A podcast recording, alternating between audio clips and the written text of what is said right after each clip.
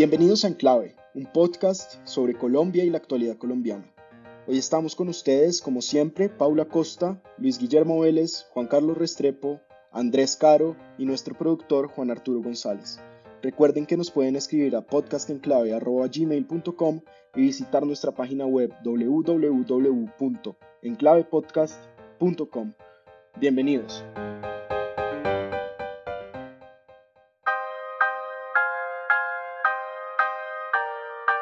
Bienvenidos al episodio 34 de Enclave Podcast. Hoy vamos a hablar de dos temas de los que se ha hablado mucho en estas últimas semanas, que son la crisis de gobernabilidad y de gobernanza en Medellín y el tema de las aspersiones eh, con glifosato, este herbicida que el gobierno va a volver a usar para acabar supuestamente con los cultivos de coca.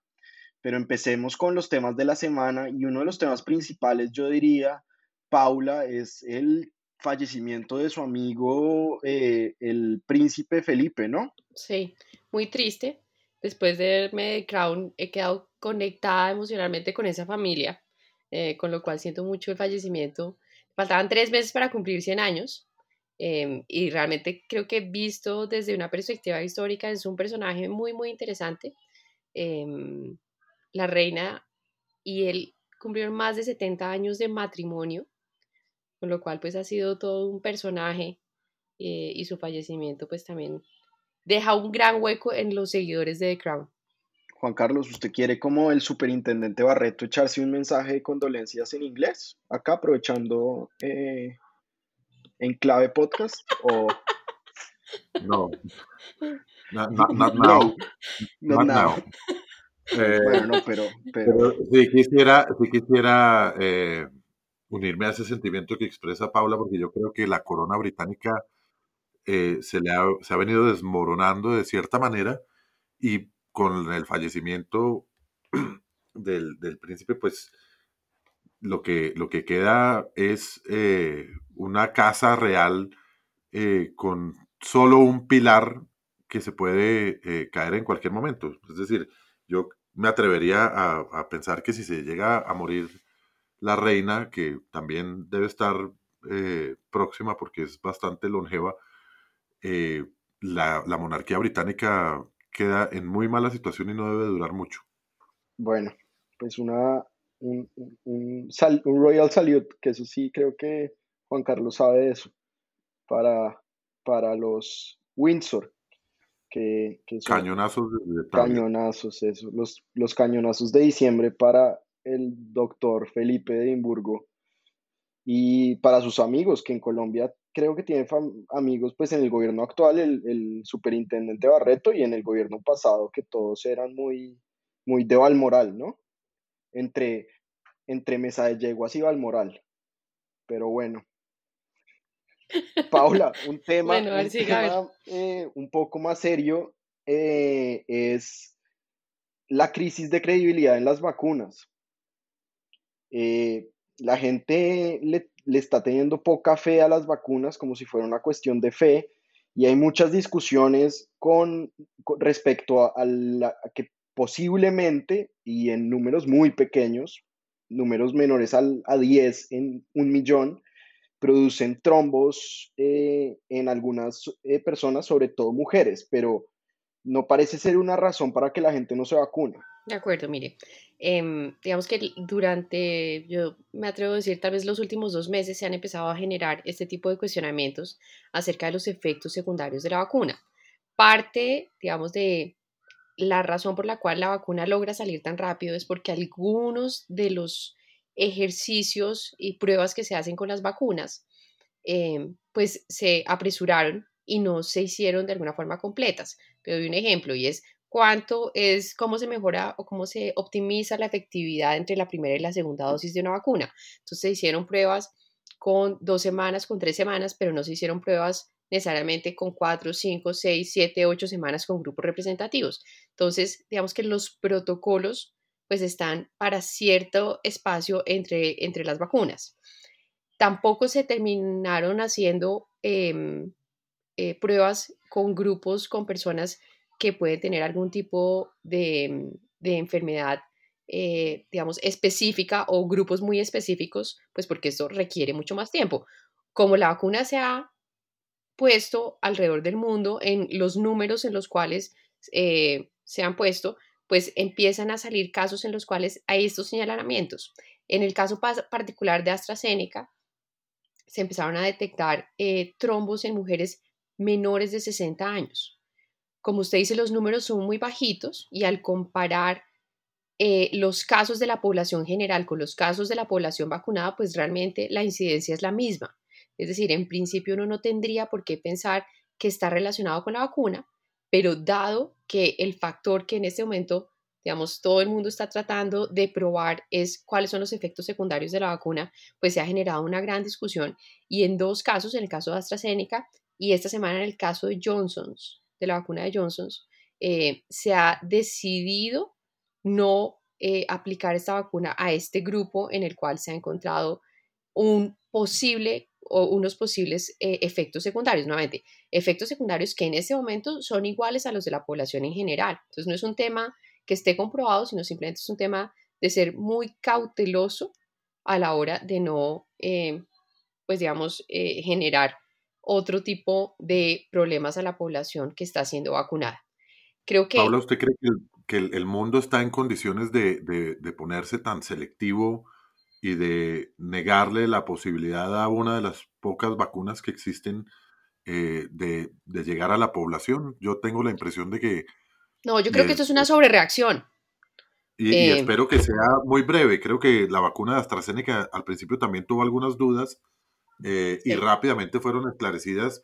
Y lo más importante es que las vacunas buenas o regulares lleguen pronto a la población. De acuerdo. No, mire, hay, hay, muchas, hay varias reflexiones que han, que han salido como de esto. Uno es, pues finalmente, en este momento el mundo completo es un laboratorio de prueba de la vacuna. Parte de lo que ha pasado es que se ha mostrado que lo que empezó siendo una estrategia para empezar a vacunar a más personas y empezar a generar una protección de la población. Las personas con una vacuna están en mucha mejor condición que las personas con cero vacuna no tienen, digamos, el nivel de cobertura, el nivel de, efectividad de las personas con dos vacunas, pero tienen un nivel mucho mejor que el resto de la población. Entonces, parte de lo que han tomado algunos eh, países la decisión es de demorar la segunda dosis. Y, digamos, como nuevamente ahora se tienen datos de todo y se hace un seguimiento tan riguroso de todas estas vacunas, parte de lo que se ha mostrado es que ampliar el plazo entre la primera y la segunda vacuna termina generando un beneficio de efectividad para las vacunas en particular, ese es el caso de la de AstraZeneca, que como usted señaló, tuvo un escándalo y ese escándalo hizo que se demoraran en la segunda dosis en algunos países y esa demora en poner la segunda vacuna realmente lo que generó o lo que ha mostrado es una, mejora en la eficiencia de la vacuna. Em, creo que es más mala propaganda acerca de las vacunas que construyen un mito y en todos estos movimientos antivacunas, ¿no? Entonces utilizan estos casos para decir, si ve, mire los problemas que trae la vacuna. Creo que en este momento la prioridad es que todos nos vacunemos tan rápido como sea posible para realmente detener eh, pues el, nivel de progreso de este, de este virus, que además como todos los virus pues es cambiante. Entonces se necesitan realmente mantener las medidas de aislamiento y continuar de forma acelerada la vacunación para poder contener de una forma mucho más certera la pandemia. Le voy a dar simplemente los datos de, la semana en que estamos con corte al 15 de abril a las casi 12 de la, noche. En Colombia estamos en 3.4 millones de, dosis acumuladas, de las cuales un millón de dosis son de segunda dosis. Y en este, esta página que estima el número de días para llegar a la cobertura de rebaño, em, Colombia está a 721 días, Estados Unidos está a 78 días y el mejor de los países, en el caso de América Latina, está a 81 días, que es Chile. Bueno, vamos a ver, pero 3 millones de vacunas pues son ya, son bastantes, ¿o no, Paula? Pues digo, mejor que... Pues es el 10% de la población. Digamos que esto ha tenido... No porque hay de segunda dosis, y bajadas. Entonces no, no es el 10. Sí, hay de, hay de segunda dosis, pero digamos que durante la semana pasada un pedazo en donde se acabaron las dosis y tuvieron que reprogramar muchas de las citas de las personas mayores de 70 años con lo cual digamos que disminuyó un poco la, la, la velocidad a la cual se venía vacunando. Esta semana llegó un contingente muy grande de la vacuna china, eh, que ha permitido nuevamente retomar ritmo en vacunación en Colombia. Entonces, pues nada, esta es una tarea de logística muy importante eh, en donde pues hay que, hay que apurarle, ¿no? Ese es el mensaje. Bueno, lo que es cierto es que eh, los expertos dicen que las vacunas contra el COVID son seguras y efectivas y hay que seguir vacunándose, como dice Paula. Juan Carlos y Luis Guillermo, eh, hubo elecciones presidenciales de Ecuador y perdió el candidato de Rafael Correa, Andrés Araúz, y ganó el señor Guillermo Lazo y su vicepresidente que tiene el apellido Borrero. No, me imagino que no es de, gigante Huila el vicepresidente de Ecuador, pero... Pero puede ser, puede ser. Puede ser, muy sorprendente esa... esa pariente, suyo, pariente suyo, yo creo. Em, mm, pues la verdad no. No porque eh, lo que se había dado en el Ecuador era una situación, digamos, muy interesante, donde había un candidato que era del expresidente Correa, em, el candidato Lazo, quien había participado hace cuatro años en las elecciones, y había un candidato indígena. Resulta, según lo que se ha dicho, digamos, en los medios de comunicación, que este candidato que venía del movimiento indígena era un enemigo de Correa, un enemigo em, político de Correa de tiempo atrás. Y ¿Pero si era indígena o era como Roy Barreras? No, no, no, este sí era indígena de verdad. Este, este no era indígena eh, como, como Roy Barreras o como Temístocles Ortega. Eh, em, este sí era indígena de verdad, em, inclusive vive en comunidades indígenas, o vivía hasta hace muy poco en comunidades indígenas en la sierra ecuatoriana, y había tenido choques importantes con Correa, y cuando queda el candidato de Correa, Arzaúz, y queda Lazo, pues entonces hace una alianza entre Lazo y el candidato indígena y eso le permite a Lazo ganar las elecciones con cierta holgadez, digamos, con, cierta, con cierto margen, 5%, de tal forma que eh, no puede alegar Correa que fue un robo de las elecciones.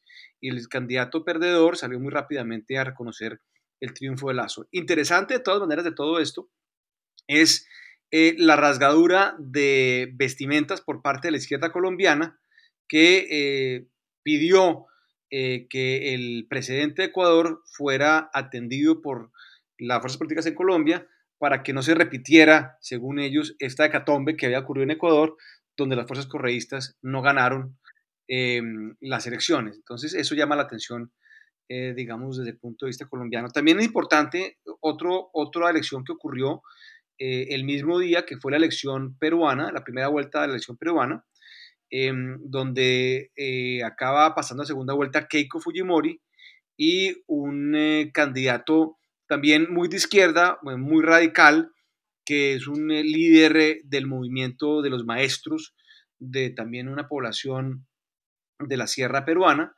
Y vamos a ver qué pasa, pero todo parece indicar que Keiko Fujimori va a lograr un consenso importante derrotando al candidato este de izquierda y tendremos otro gobierno aparentemente populista de derecha en el continente. Esto es una demostración también de que, de que aquí no ninguna tendencia ideológica eh, tiene garantizada la permanencia en el poder, eh, salvo en Venezuela. Correcto. Eh, correcto. las ideologías y, las, y los partidos hay, un efecto como pendular. Cada vez que se va muy a la derecha, luego regresa a la izquierda. Cuando se va muy a la izquierda, regresa a la derecha, mostrando eh, que, esa, que el sistema democrático de alguna manera funciona. Así tengamos unas realidades bastante eh, complejas y, un fracaso, al fin y al cabo, tanto de las izquierdas como de las derechas.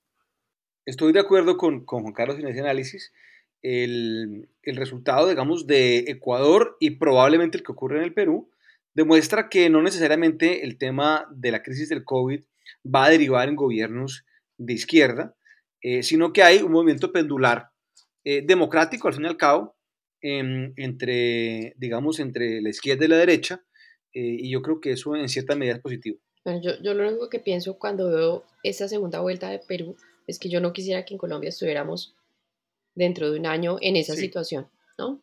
Con los dos candidatos de extrema. Es fatal, sí. Muy difícil. Bueno, eh, y volvieron a presentar una reforma tributaria muy cuestionada en Colombia. El ministro Carrasquilla y el presidente Duque radicaron ante el Congreso eh, una reforma que busca recaudar más de 23 billones de pesos em, que buscan, pues digamos, eh, reversar la crisis económica causada por la pandemia.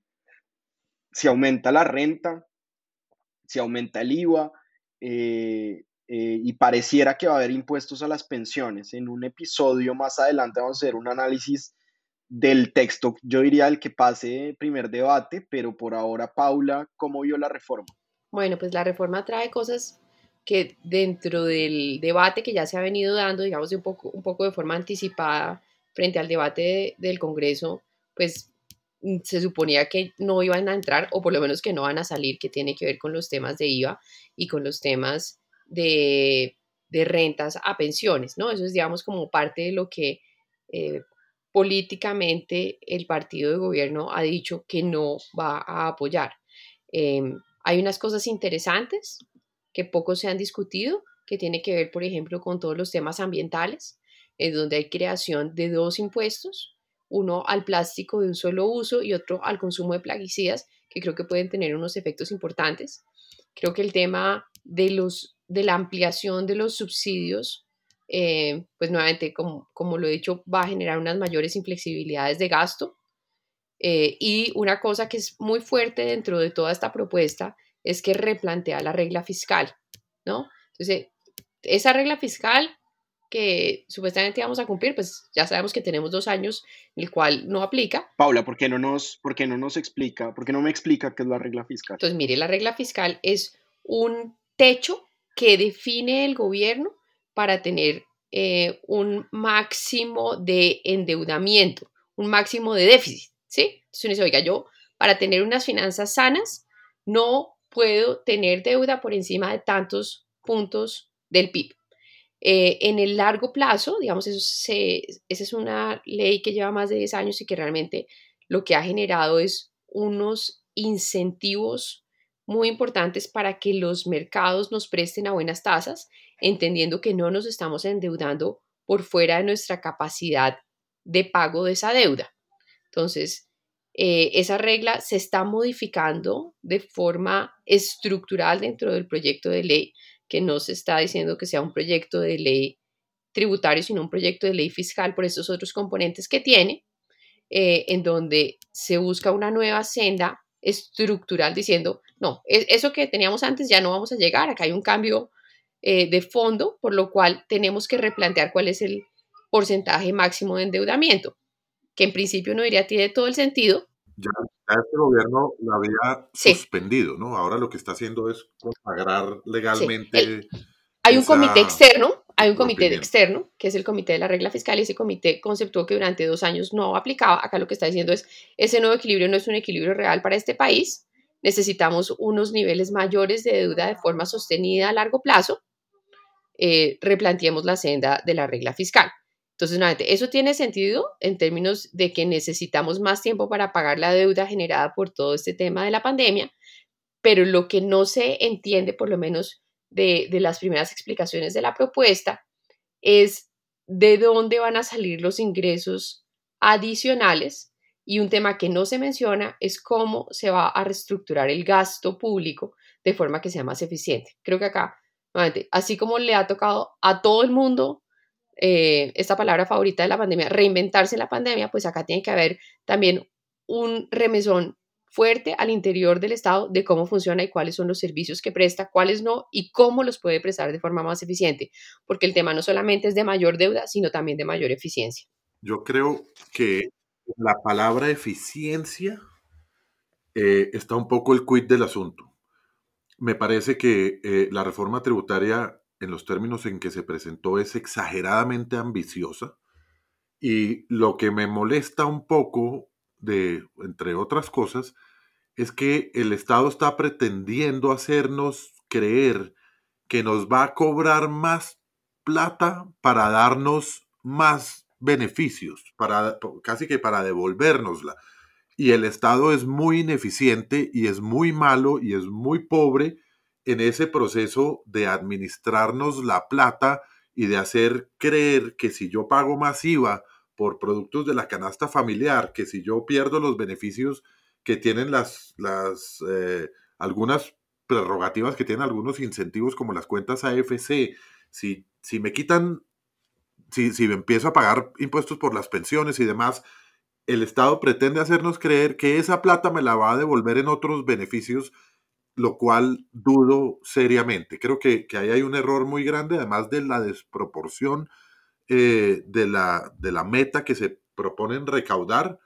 Eh, creo que en, el, en, la capacidad del Estado de hacernos, de devolvernos en, en, servicios del Estado, sea auxilio, sea apoyo a, las, em, a los sectores afectados por el COVID, sea lo que sea, esa plata yo dudo que regrese a los contribuyentes. Me parece que la, que la reforma va a tener un impacto económico inmenso en el bolsillo de las personas y esas personas solo van a tener eh, sufrimiento y pena eh, y no van a ver esos beneficios eh, como el Estado promete. Sí, Andrés, pero mire, el, yo, no, yo un poco difiero de lo que acaba de decir Juan Carlos porque, digamos, eso es obviamente una visión, digamos, de un contribuyente, pero el problema es todavía más grave que ese.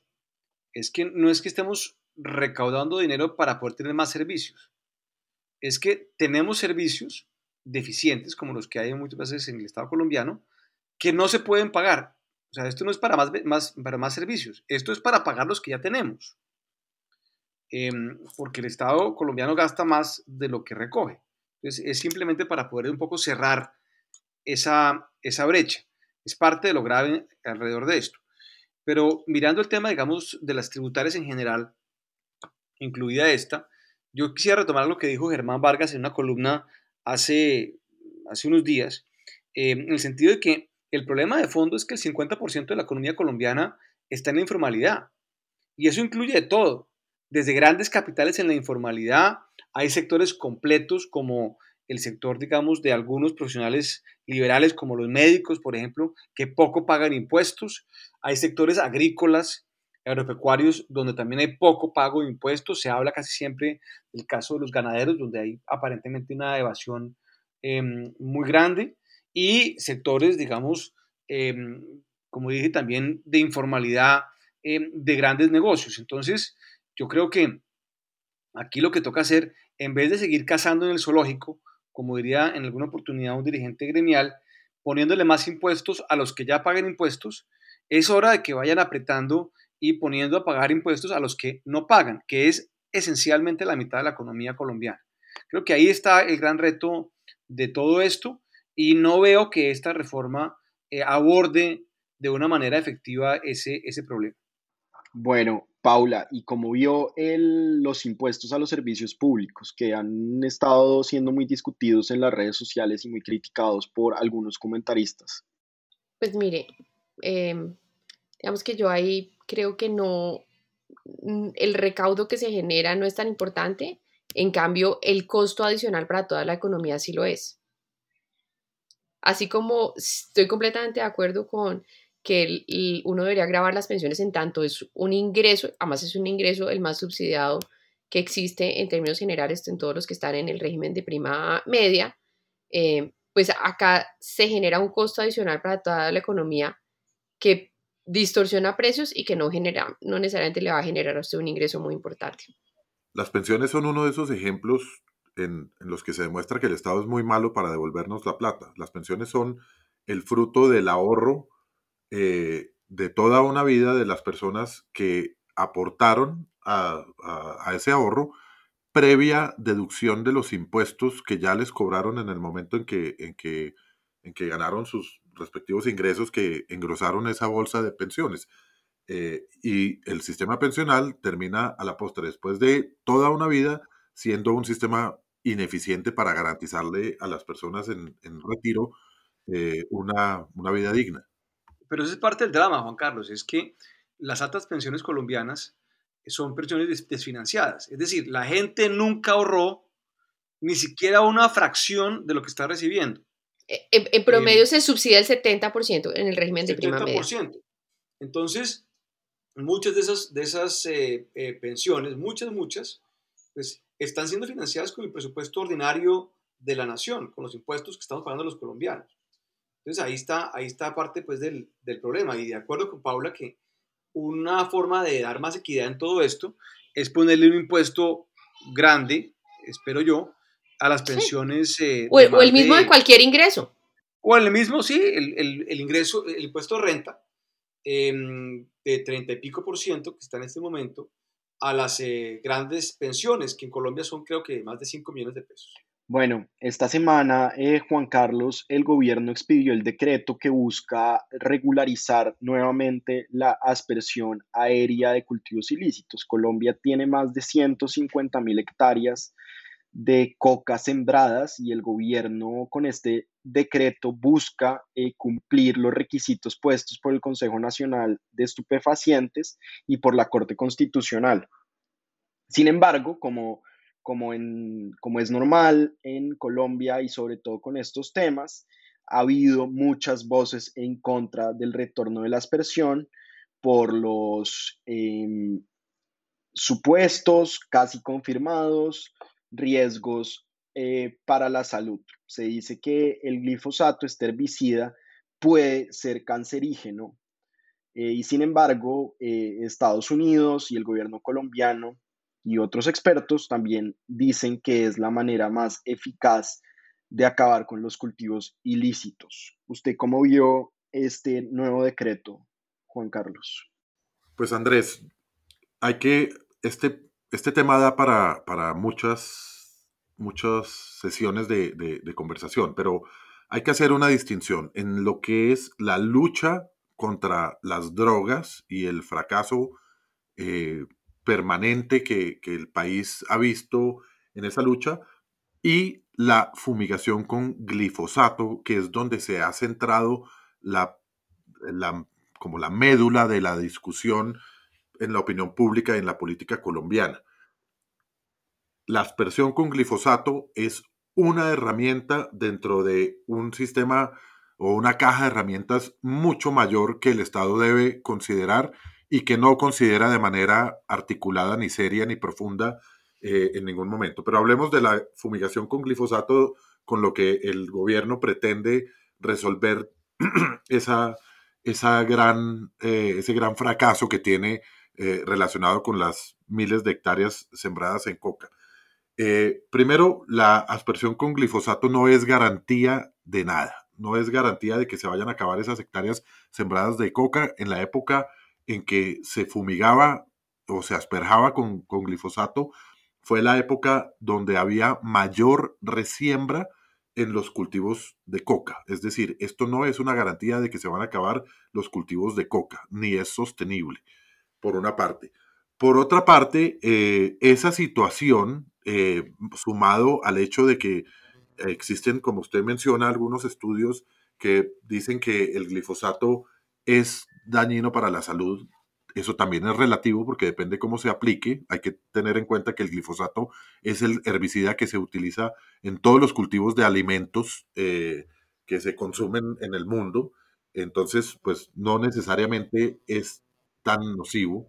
Eh, eso, e, esa circunstancia se ha visto reflejado en decisiones de la Corte Constitucional que un poco atienden la situación en su, en su globalidad. La Corte Constitucional puso en su momento una serie de condiciones para permitir que se siguiera fumigando con glifosato. Es decir, la Corte Constitucional atendió unos clamores que ordenaban, que pedían que se suspendiera la aspersión aérea eh, y dijo que en el evento de que se fueran a reanudar, esa aspersión aérea tendría que reunir ciertas eh, condiciones. Y esas condiciones principalmente eran el hecho de que debía tener una base científica, debía haber una, una investigación científica que sustentara las decisiones del gobierno. En segundo lugar, que esto tenía que ser reglamentado de alguna forma, y eso es lo que el gobierno está haciendo con la expedición de este decreto. Eh, por otra parte, se, se le daba un rol preponderante al Consejo Nacional de Estupefacientes eh, donde se decía que ese Consejo Nacional de Estupefacientes no debía ser un yo con yo es decir, las autoridades hablando con las autoridades, sino que tenía que tener un, una representación étnica, es decir, de las comunidades que, claman y se quejan por, por los supuestos daños de la fumigación, eh, que se deberían fortalecer las consultas previas, y aquí vamos a, ver que ese es uno de los temas que todavía eh, va a generar que, pese a todos estos avances, eh, es probable que este gobierno no alcance a fumigar, porque eh, le quedan 15 meses en, el, en, el ejercicio del gobierno y surtir esas consultas previas va a ser muy complicado. Y por otra parte decía que se debían monitorear alertas y exigía un plan de manejo ambiental del tema. Entonces, se han dado algunos avances, el gobierno expide esta reglamentación. Eh, hay que recordar que hablamos hace poco de un decreto que también expidió el Ministerio de Justicia diciendo que las tutelas contra el presidente debían tramitarse en el Consejo de Estado. Era enfocado un poquito a facilitar la implementación de todo esto. Entonces, el gobierno expide este decreto, check, cumple un requisito, eh, la ANLA esta semana también aprobó el plan de manejo ambiental, lo cual me, me sorprendió, eh, porque la ANLA siempre pues, es una entidad que para expedir los planes de manejo ambiental de actividades mucho más sencillas y menos contaminantes, eh, se demora muchos años en, en expedir las aprobaciones, pues ya lo hizo para el plan de manejo ambiental de la fumigación con glifosato. Entonces se han venido cumpliendo algunos de esos requisitos que estableció la Corte, sin embargo, faltan otros, faltan aquellos que son más, eh, más complejos. son de menos manejo del gobierno. Exactamente, que, que, eh, aquellos donde hay cierta participación, buena o mala, porque hay que admitir que en las consultas previas también se maneja un sistema extorsivo bastante complejo, eh, pero faltan esas partes de inclusión social como, como las consultas previas. Entonces, sí, el gobierno ha venido llenando el álbum de los requisitos que le estableció la Corte, lo ha hecho de manera, llamémoslo, juiciosa y hasta tramposa, eh, tratando de, cortar algunas esquinas, eh, y lo va a conseguir en algún momento. Yo, yo veo con preocupación el poco tiempo que le queda a este gobierno eh, para, para poder completar los requisitos para empezar a asperjar, aunque ya los aviones están, los, parece que toda la logística está ahí en, su lugar lista para arrancar. Entonces, vamos a ver cuánto alcanza a asperjar el gobierno. Y cuando eh, empiece esa aspersión aérea con glifosato, eh, vamos a caer pues un poco en la misma de siempre, eh, de creer que con eso íbamos a resolver el problema cuando es apenas, como lo dije, una herramienta dentro de una caja de herramientas. Una herramienta que tiene que existir, porque es un poco el garrote pero también hay que analizar todas las opciones que tiene el gobierno desde el punto de vista de la zanahoria y de, de abordar esto de, desde un punto de vista mucho más amplio que la simple eh, fumigación con, un herbicida. Eh, tema que, entre otras cosas, también fue materia de noticias esta semana porque hay un proyecto de ley en el Congreso que presentaron eh, los senadores Iván Marulanda de la Alianza Verde y, y Feliciano Valencia del Maíz con otros 21 senadores, donde proponen que el Estado tenga control sobre toda la cadena eh, logística y de producción y de comercialización de, la droga. Entonces, eh, es un proyecto muy ambicioso. El mismo eh, senador Marulanda en una entrevista con el espectador dice que él no cree que eso vaya a pasar, pero, eh, pero sí hay que tener un abordaje muy distinto al que se ha dado tradicionalmente, que es la visión tipo Vietnam, eh, impuesta un poco por los Estados Unidos, diciendo que Colombia tiene que asperjar los cultivos de coca y que esa es la razón por la cual, esa es la, la causa que el gobierno le atribuye a todos los problemas de inseguridad del país y creo que el tema es bastante más eh, enredado que eso. Tal vez yo, quisiera agregar una cosa, Andrés, y es decir que estoy completamente en desacuerdo con su introducción. Si sobre algo hay estudios y sobre algo hay evidencia, es sobre los temas de aspersión. Y la evidencia lo que dice es que no es efectivo en el largo plazo, que tiene costos sociales en salud y que tiene una importante afectación en el medio ambiente. Y el otro punto, digamos, esto es muy cercano a, a los estudios que ha hecho desde la Universidad de los Andes el Centro de Estudios sobre Seguridad de Drogas, y es que además ataca el eslabón más débil de la cadena, que es además el que más rápidamente se vuelve y se acomoda. ¿Y cómo se acomoda cuando hay aspersión? Pues como lo ha hecho antes. Uno, hay unos temas altísimos de resiembra, porque después de que pasa la avioneta, en tres o cuatro meses pueden resembrar el mismo punto, pero lo otro es que se empieza a mover hacia la frontera agrícola, se mueve a zonas de reserva, a territorios indígenas, a parques naturales, a zonas en donde con toda seguridad no los van a poder asperjar. Y el otro tema es la adaptación que se ha venido haciendo por cuenta de muchos factores, pero entre esos está la aspersión de cómo se van mejorando las cepas para volverse mucho más resistentes a esa aspersión aérea. Entonces, se sabe que esta no es la medida más eficiente, es de hecho una de las menos eficientes si el propósito es un propósito de largo plazo y es contar con menos cultivos y no solamente, digamos, para la foto y la contabilidad que se hace todos los años en un momento particular.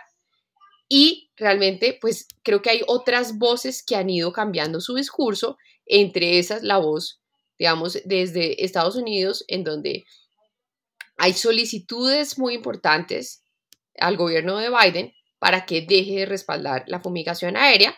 Hay procesos sociales al interior de Colombia, como el tema eh, de marchas, en donde ya se están organizando marchas en contra de estas nuevas fumigaciones con el glifosato, eh, y en donde desde organismos como la ONU también se está pidiendo que no se retomen las aspersiones con glifosato. Es decir, una cosa eran las aspersiones bajo el gobierno de Álvaro Uribe, otras son las aspersiones en este momento.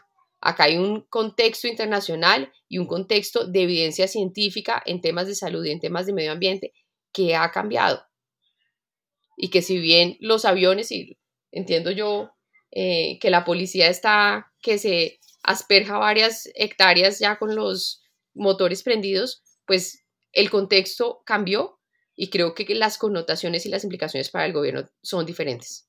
Yo, yo sí quisiera, digamos, plantear el debate desde otro, desde otro ángulo. Eh, este ciertamente es un tema muy complicado. Eh, Paula ha dado argumentos clarísimos alrededor de, mm, de, digamos, de lo inconveniente que es la fumigación.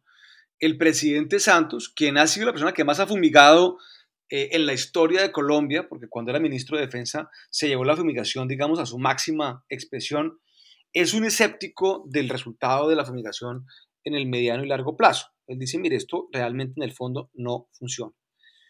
Yo tengo, digamos, es como decía, una visión un poco diferente. Sí, creo que eso, todo eso acá siendo un tema de zanahoria y garrote. Y creo que si vamos a, dar zanahoria, como se ha intentado dar, o se intentó dar al final del gobierno Santos, y digamos parte de lo que se había acordado en La Habana era darle un vuelco a la política del manejo de cultivos ilícitos, eso, pues la verdad no funcionó. Pasamos de tener, no sé, 70 mil hectáreas, 80 mil hectáreas de coca a tener 200 mil o más en este momento. Entonces, ese programa como tal no funcionó o no ha funcionado más bien. Y creo que hay que tener el garrote. No, no creo que debamos volver a una solución de fumigación masiva como la que había en el gobierno de Álvaro Uribe. Creo que solamente irse por ese lado no es suficiente y acabamos en los problemas de recultivo y resiembra y desplazamiento de las siembras que comentaba Paula, pero hay que tener el garrote, porque la combinación de programas de sustitución, manual, de sustitución de cultivos, de erradicación manual y voluntaria, combinada eventualmente con la posibilidad de fumigar, fumigar, creo que eso sí puede llegar a funcionar.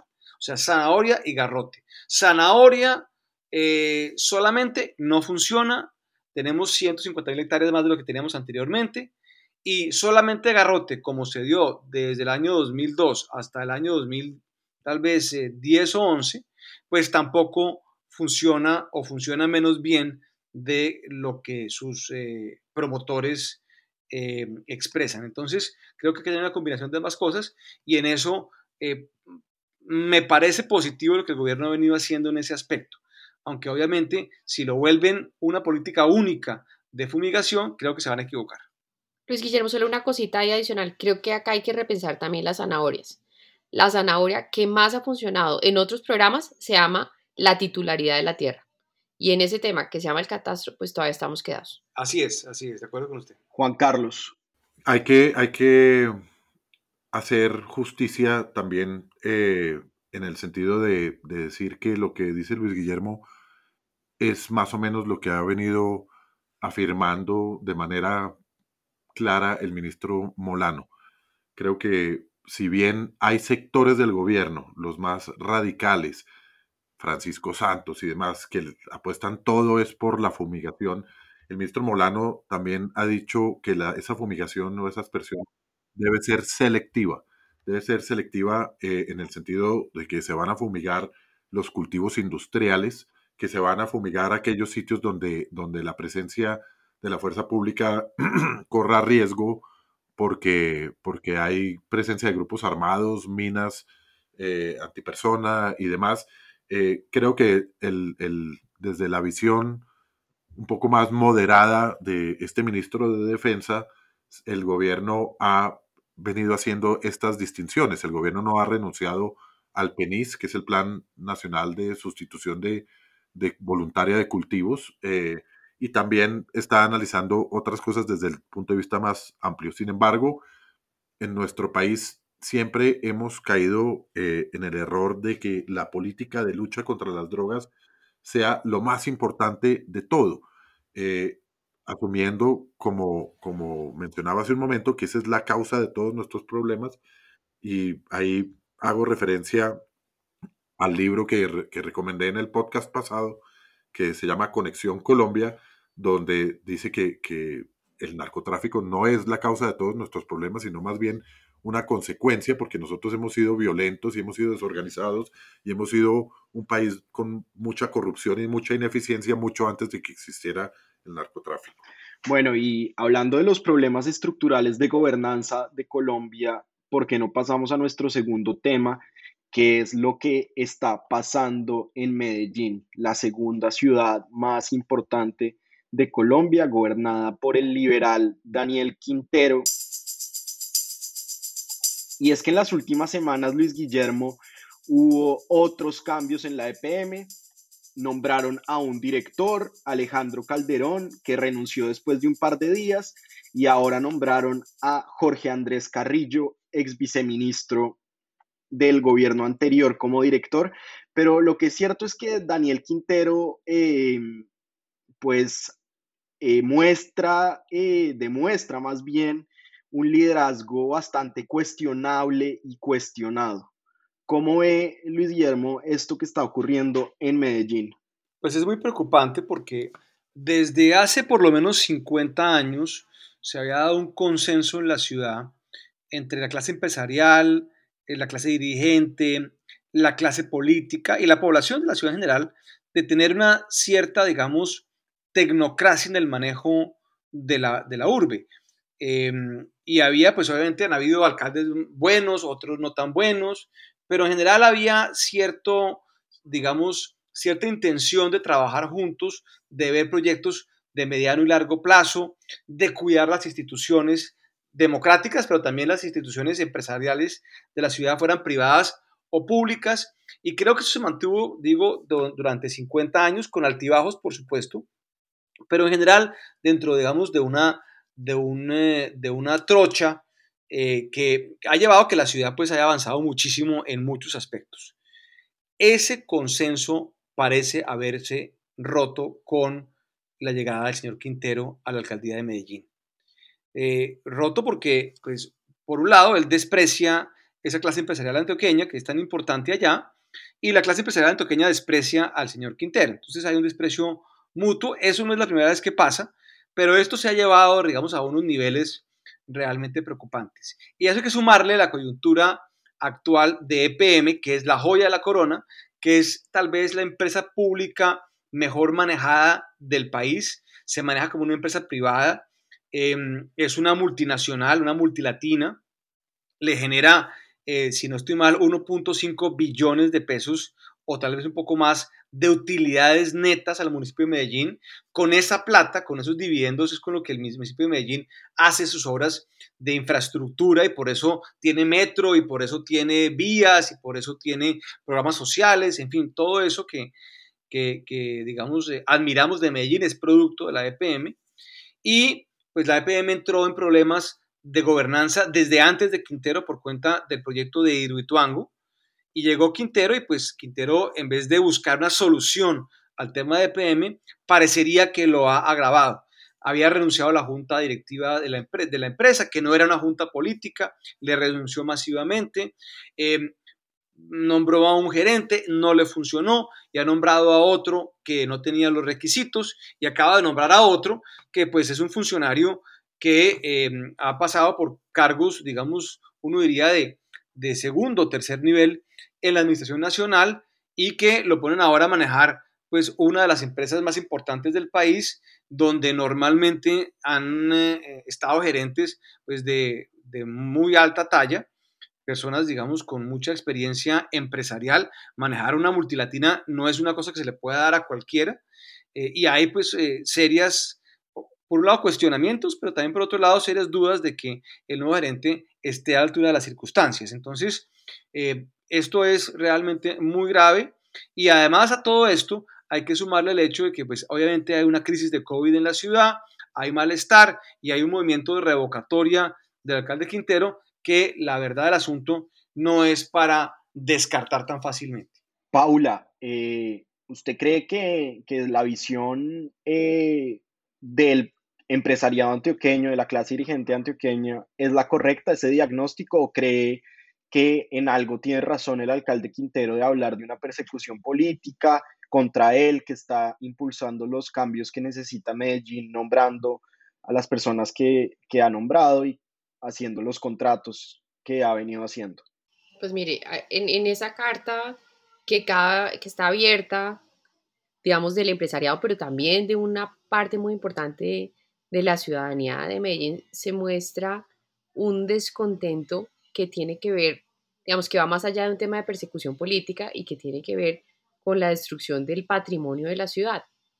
Y esa destrucción del patrimonio de la ciudad pues claramente se ve reflejado en un manejo muy errático de EPM, eh, en unas posiciones que se vuelven unas posiciones y unas luchas personales que van por encima del bienestar de la ciudad. Entonces, em, creo que el alcalde Quintero llega con un ímpetu de renovación y de trabajar con otros sectores diferentes a los del empresariado, que ha sido, digamos, como el aliado permanente de todas las administraciones en Medellín ese ímpetu y esa, esa idea de tener un grupo mucho más amplio me parece muy respetable, pero lo que me parece que se equivoca de cabo a rabo es dándole manejo político a instituciones que tienen que tener un manejo técnico. Y eso es EPM. EPM tiene que tener un manejo técnico y más en una situación tan compleja como la que tiene en términos de que el tema de Hidroitango pues ha ido avanzando y ha ido avanzando positivamente, pero ese no es un problema que se termine de resolver. Y el reto, de otro lado, que tiene con la, eh, el manejo, digamos, de todas las redes en la costa, eh, dado que se gana esa licitación para eh, manejar el área que antes manejaba Electricaribe, pues es otro reto técnico monumental. Entonces acá lo que uno necesita es un equipo técnico muy fuerte que le ponga el pecho a esos retos que tiene EPM y la discusión política, pues que la maneje políticamente, pero por fuera de las empresas. Juan Carlos, recordemos que el, alcalde Quintero se hizo famoso por promover un llamado al partido del tomate, después eh, unió filas con el Partido Liberal del expresidente César Gaviria y prometió un gobierno en Medellín de independencia de la clase política, pero por ahí están hablando que tiene, eh, que representa el alcalde los intereses de la clase política de unos políticos tradicionales liberales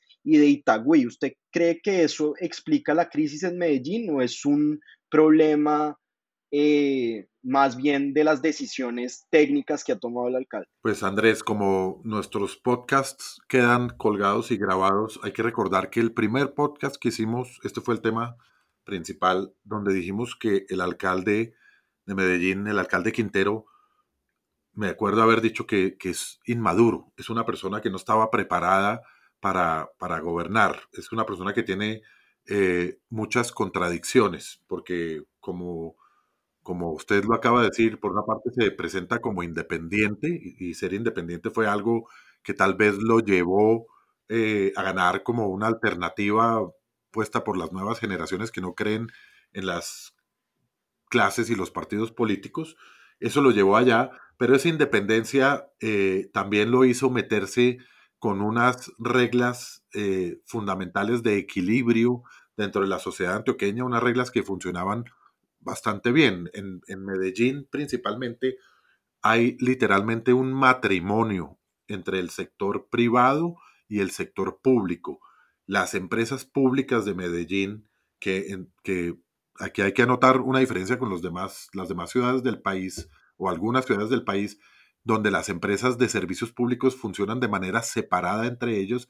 Ellos, los antioqueños, las fusionaron en una sola entidad que se llama las Empresas Públicas de Medellín, EPM, se llamaba, también le dicen empresas varias, le decían antes, eh, donde todos los servicios públicos están eh, concentrados en una entidad, entidad que la sociedad antioqueña, principalmente los empresarios, cuidaban con demasiado, con demasiado ahínco. Es decir, los mismos cacaos de la sociedad empresarial o del, grupo empresarial antioqueño y de muchas empresas se turnaban para ser los eh, gerentes de, la, de, EPM de alguna forma, garantizando que su ciudad fuera una ciudad que estuviera bien administrada en ese aspecto tan importante.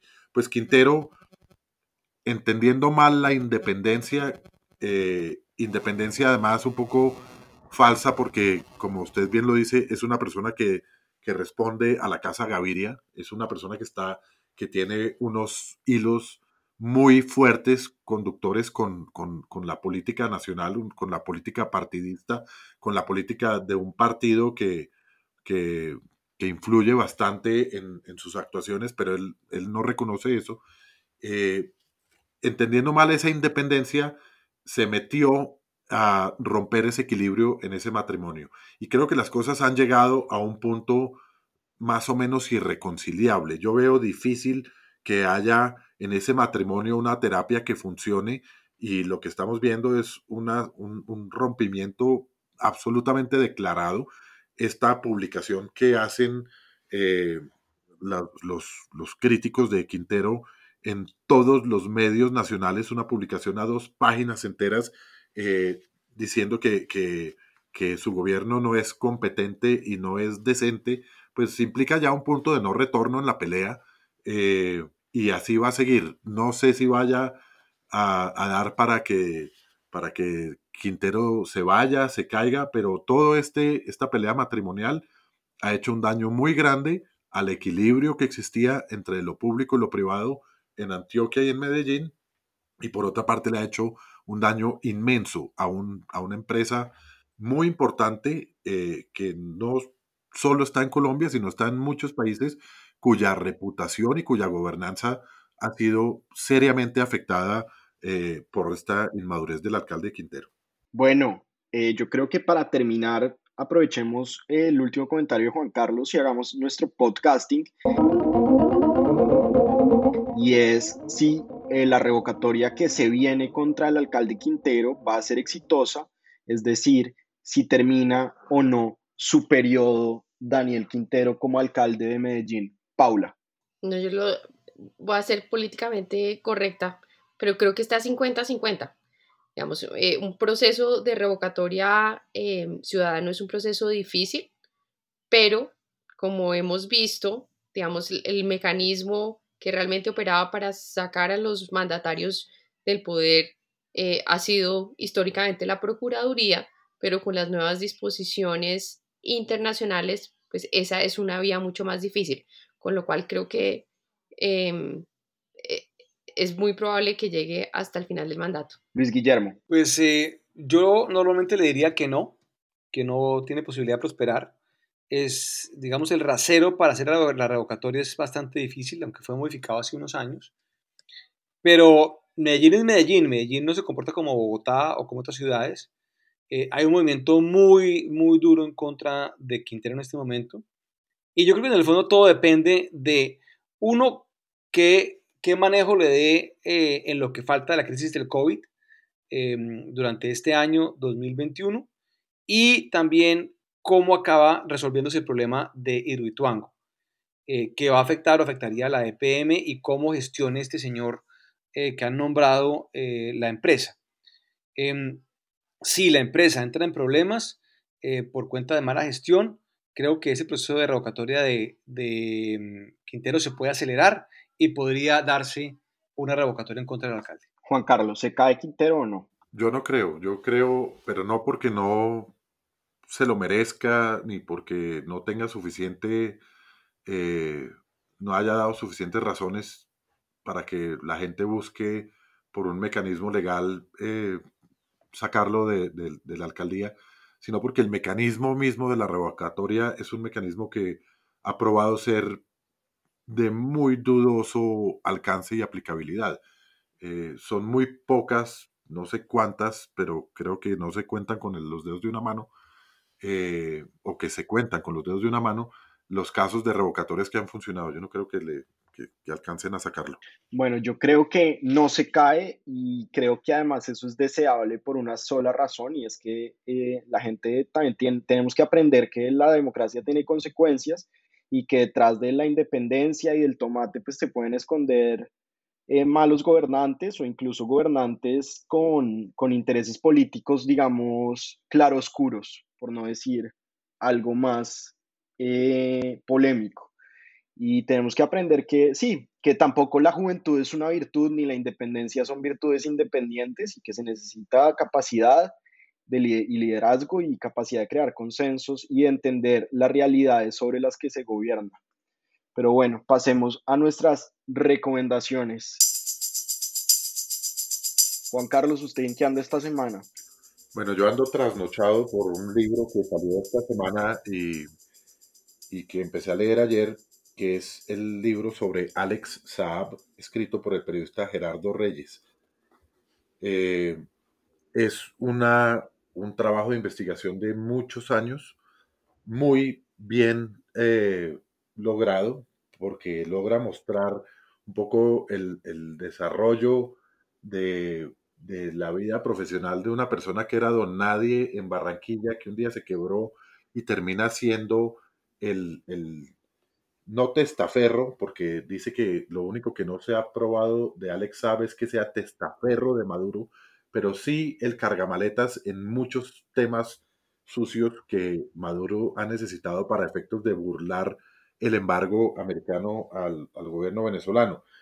Hace una, una una investigación también de cuál es la relación y cómo Alex Saab llega a esa posición por cuenta y gracias a la senadora o la ex senadora colombiana Piedad Córdoba, quien juega un, rol ahí de madrina eh, de Saab frente al gobierno venezolano.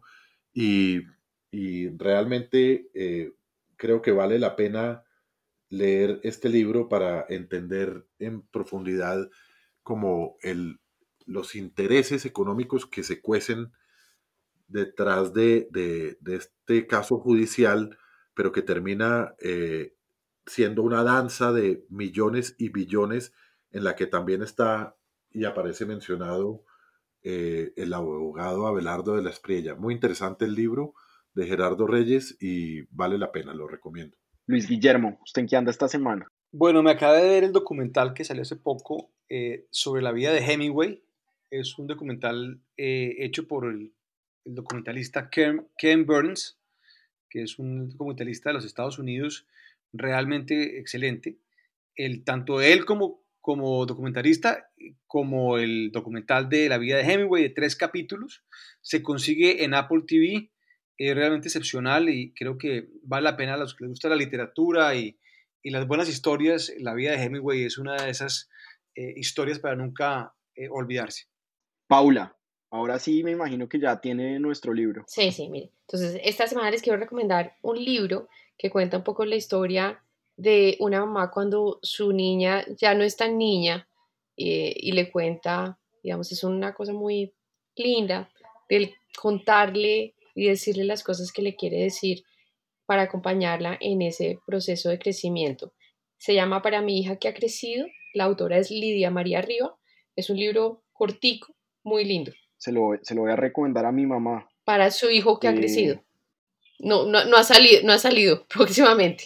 Bueno, yo, yo la semana pasada le recomendé una biografía de, mm, de Henry Kissinger y sigo con las recomendaciones como de, de relaciones internacionales y esta vez les quiero recomendar un libro que salió el año pasado de un autor norteamericano que se llama Richard Haas, que ha sido durante los últimos casi 20 años el presidente del Consejo para las Relaciones Internacionales, una ONG en Washington, y se llama El Mundo, una breve introducción. Y lo que hace es decir, les, es un proyecto muy ambicioso, pero es en 300 páginas quiero introducir como los grandes problemas, las regiones del mundo y lo que le espera al mundo en términos como internacionales y globales en el siglo XXI. Entonces habla de el calentamiento global, de la proliferación de armas nucleares.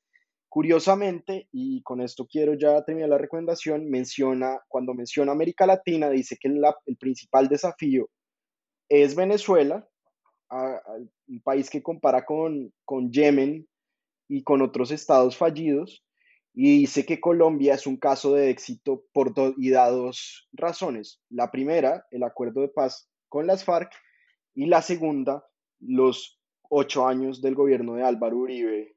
Em, entonces, tal vez para los lectores colombianos tan divididos entre el uribismo y el santismo, de pronto este libro sirve como para calmar un poco las aguas y ver con un poco de perspectiva global la historia reciente de Colombia y del mundo. Entonces, con el libro sobre las madres y las hijas que han crecido, sobre el documental de Hemingway, de Ken Burns, y con el libro sobre Alex Saab de Gerardo Reyes, y con el libro de mm, Richard Haas, El Mundo, una breve introducción, nos despedimos y que tengan buena semana.